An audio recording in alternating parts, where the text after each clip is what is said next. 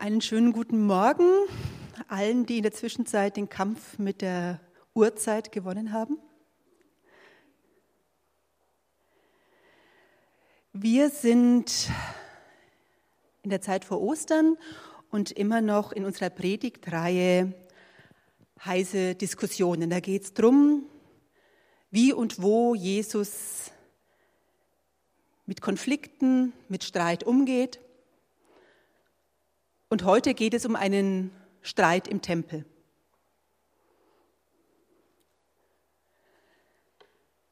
Kurz bevor die Juden ihr Passafest feierten, ging Jesus nach Jerusalem hinauf. Im Vorhof des Tempels stieß er auf die Händler, die ihre Rinder, Schafe und Tauben zum Verkauf anboten, und auf die Geldwechsler, die an ihren Tischen saßen. Da machte er sich aus Stricken eine Peitsche und trieb sie alle mit ihren Schafen und Rindern aus dem Tempelbezirk hinaus. Er schüttete das Geld der Wechsler auf den Boden und stieß ihre Tische um. Und die den Taubenhändlern befahl er, schafft das alles weg, macht aus dem Haus meines Vaters kein Kaufhaus. Seine Jünger erinnerten sich daran. Sie erinnerten sich an die Schriftstelle. Der Eifer für dein Haus wird mich verzehren. Die führenden Männer des jüdischen Volkes stellten Jesus zur Rede. Kannst du uns mit einem Wunder beweisen, dass du das Recht hast, so zu handeln? Jesus gab ihnen zur Antwort, Reiß diesen Tempel ab, und ich werde ihn in drei Tagen wieder aufbauen. Wie entgegneten sie? 46 Jahre lang wurde an diesem Tempel gebaut und du willst ihn in drei Tagen wieder aufbauen? Doch Jesus hatte den Tempel, hatte mit dem Tempel seinen eigenen Leib gemeint. Später, als Jesus von den Toten auferstanden war, erinnerten sich seine Jünger an diesen Ausspruch. Und sie glaubten den Voraussagen der Schrift und dem, was Jesus selbst gesagt hatte.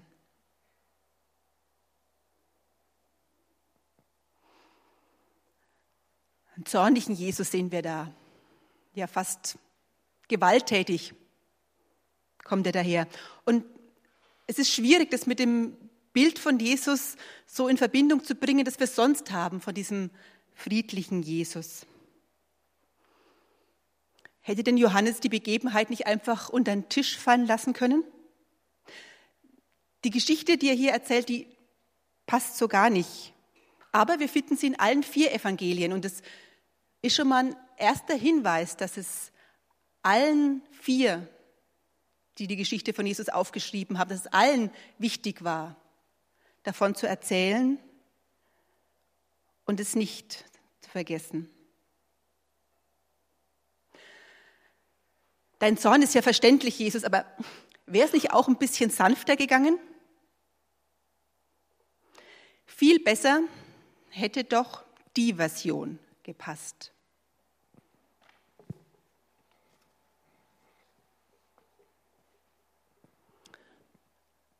Und ihr könnt das Original noch mal mitverfolgen. Kurz bevor die Juden ihr Passafest feierten, ging Jesus nach Jerusalem hinauf. Im Vorhof des Tempels stieß er auf die Händler, die ihre Rinder, Schafe und Tauben zum Verkauf anboten, und auf die Geldwechsler, die an, ihren Tischen saßen. Da machte Simon Petrus aus Stricken eine Peitsche und trieb sie alle mit ihren Schafen und Rindern aus dem Tempelbezirk hinaus. Er schüttete das Geld der Wechsler auf den Boden und stieß ihre Tische um. Jesus aber entgegnete ihm, Lege die Stricke hin, Simon, denn jeder, der den Strick ergreift, wird durch den Strick umkommen. Und mitten in der neugierig schauenden Menge und inmitten von all denjenigen, die handelten und verhandelten, die kauften und verkauften, inmitten der Geldwechsler und Händler, ließ Jesus seine Jünger niederknien und beten. Und er sprach zu ihnen, seht, das Haus meines Vaters ist zu einem Kaufhaus geworden, zu einer Räuberhöhle, aber ihr habt es jetzt wieder zu einem Haus des Gebets gemacht.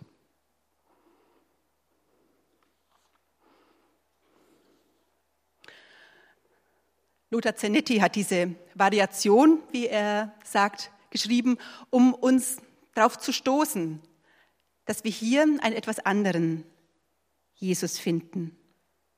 Dass dieser streitbare Jesus auch ein Teil ist. Und wir sollen doch mal genauer hinschauen. Denn das, das wäre doch eigentlich der Jesus gewesen, den wir kennen. Und auf diese populäre Frage, äh, was würde Jesus tun, dann hätten wir doch wahrscheinlich eher mit der Version geantwortet und nicht mit dem Original, das wir bei Johannes finden. Warum reagiert Jesus hier so zornig? Und nicht nur zornig, sondern auch richtig handgreiflich.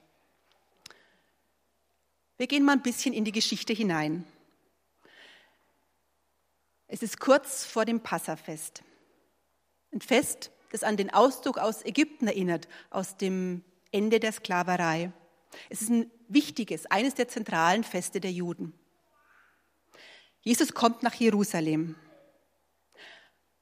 Matthäus, Markus und Lukas, die erzählen die Geschichte sogar im Zusammenhang mit dem Tag, den wir heute feiern, mit dem Einzug, als Jesus nach Jerusalem kommt, auf einem Esel und freudig und mit Hosianna empfangen wird.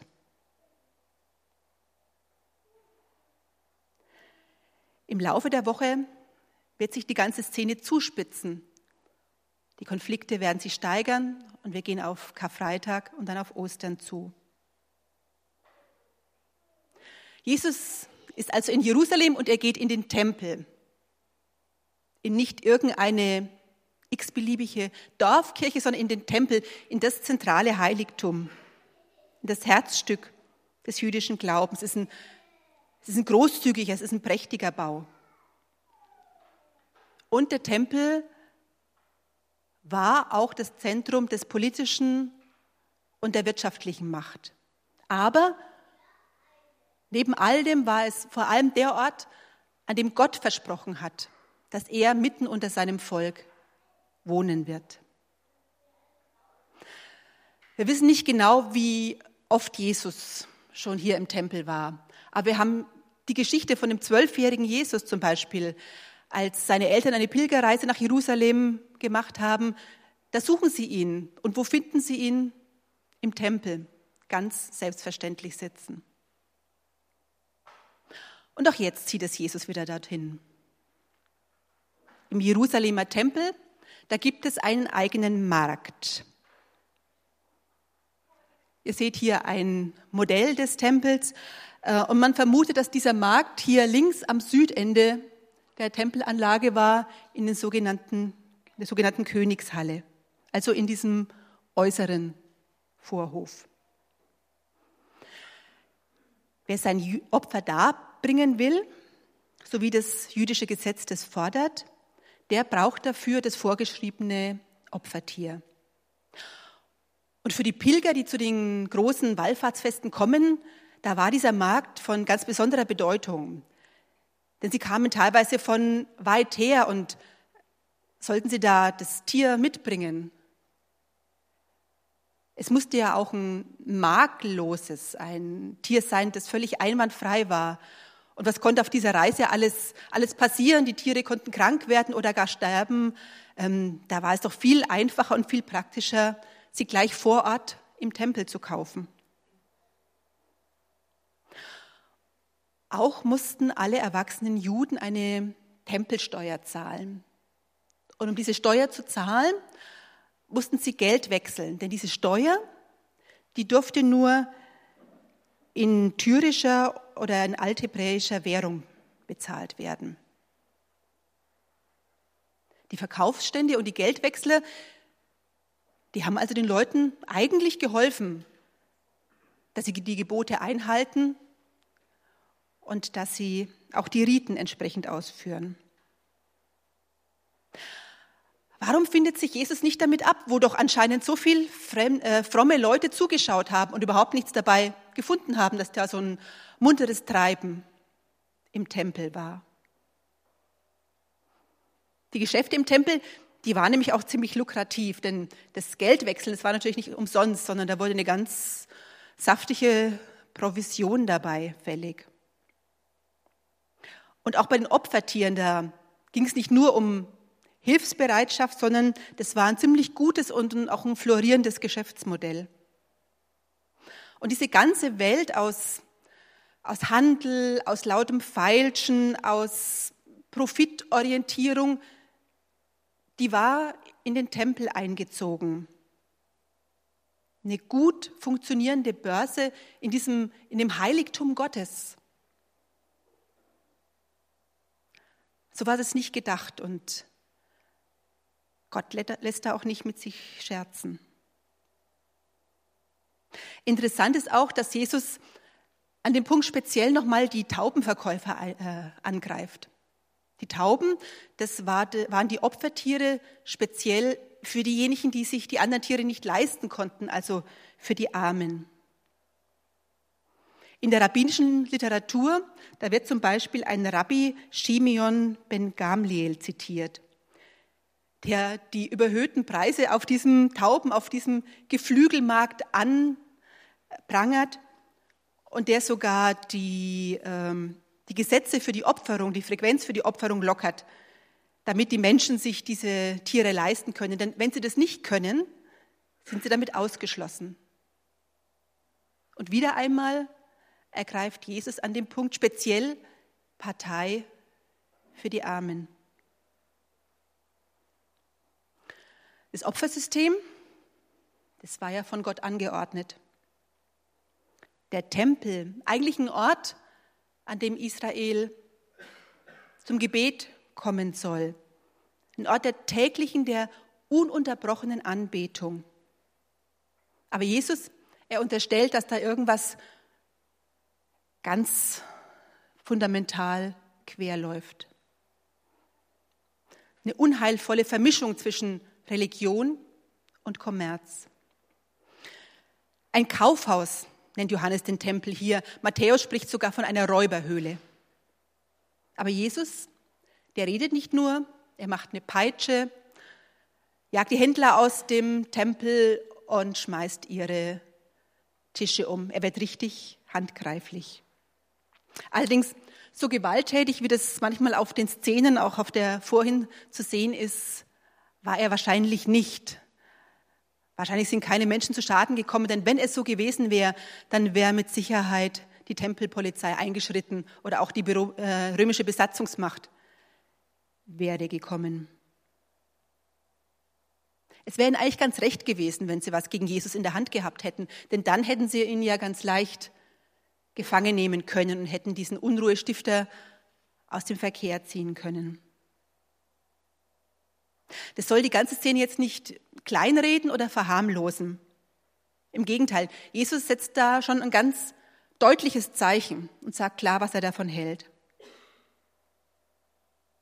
Wie schon gesagt, alle vier Evangelisten fanden es wichtig, dass die, dass die Szene auftaucht.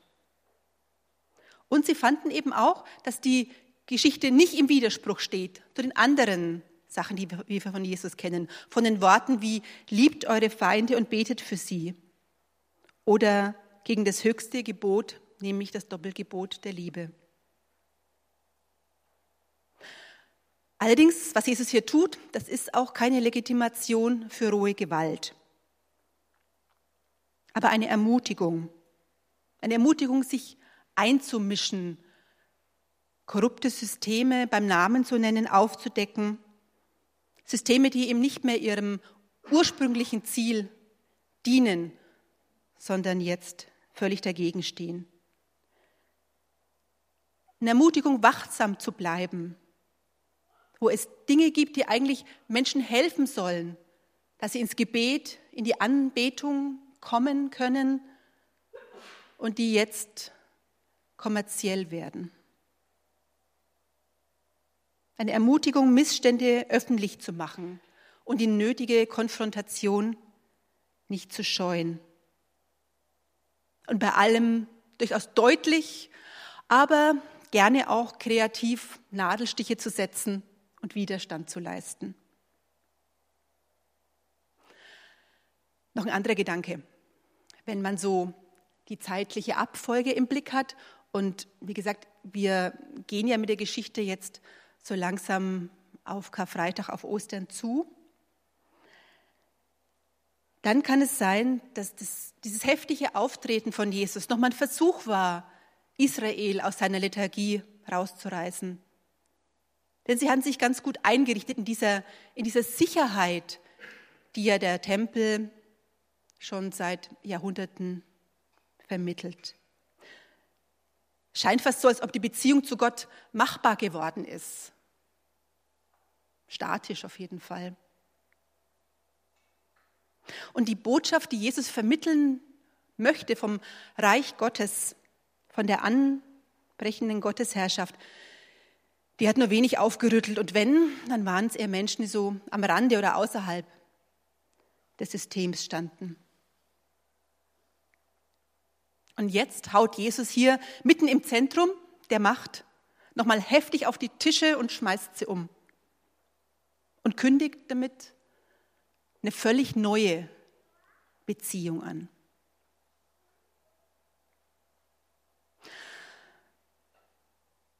Durch die Aktion konnte Jesus zwar auf sich aufmerksam machen und den Tempelbetrieb stören, aber richtig aufhalten konnte er ihn nicht. Dazu war die ganze Anlage viel zu weitläufig. Aber diese Tempelreinigung, die hat ihre Wirkung nicht verfehlt.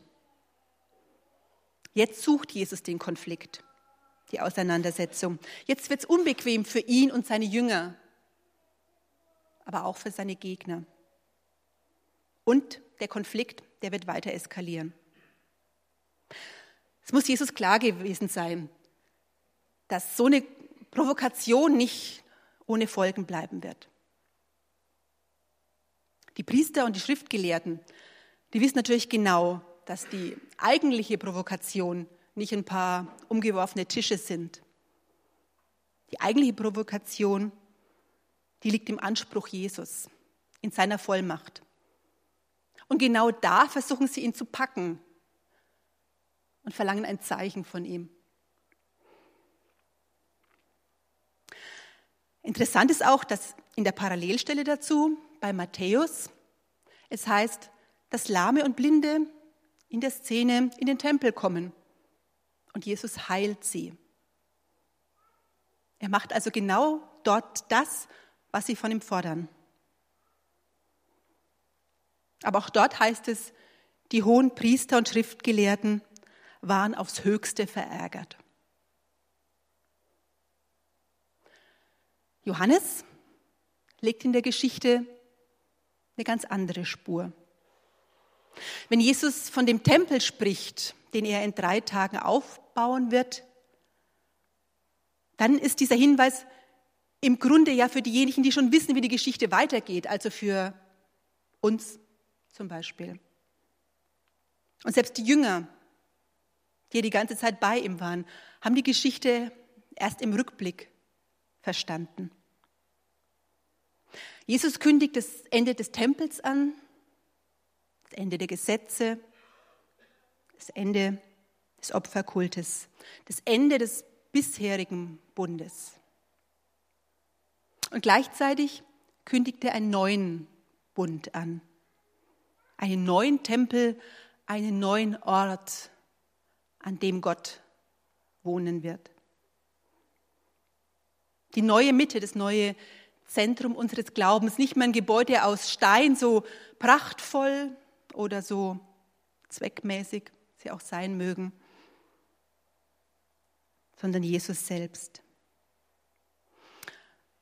Und wo wir in seinem Namen zusammenkommen, egal wie es drumherum ausschaut, wo wir im Raum schaffen in unserem Herzen, da ist Gott zu finden.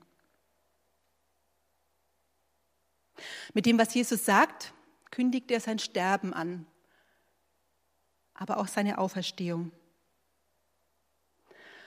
Und auch wenn sich in den folgenden Tagen alles zuspitzt und es so ausschaut, als ob Jesus komplett gescheitert wäre, als ob er in einer Sackgasse gelandet wäre, dann lässt Johannes das, was er ja so ganz gerne macht, ein bisschen was von Ostern aufblitzen.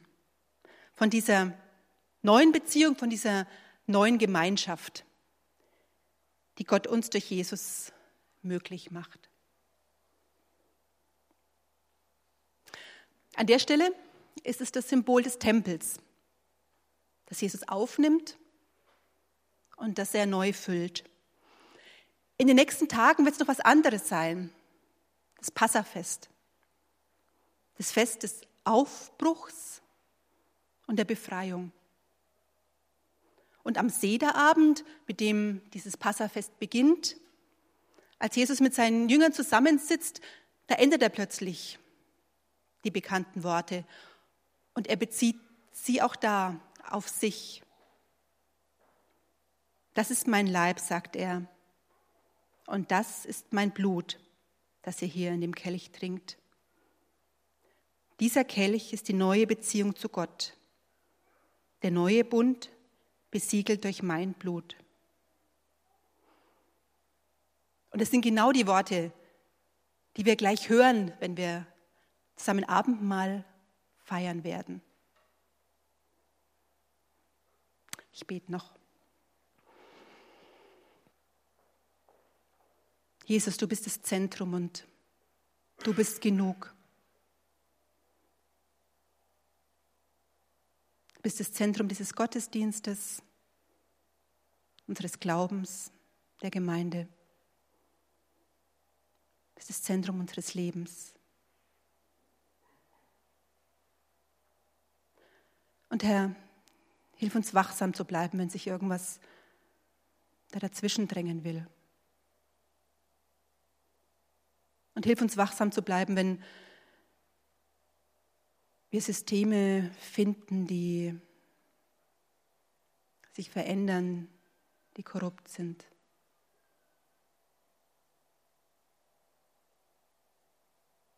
und lass uns dich anbeten, dich und den Vater und den Heiligen Geist.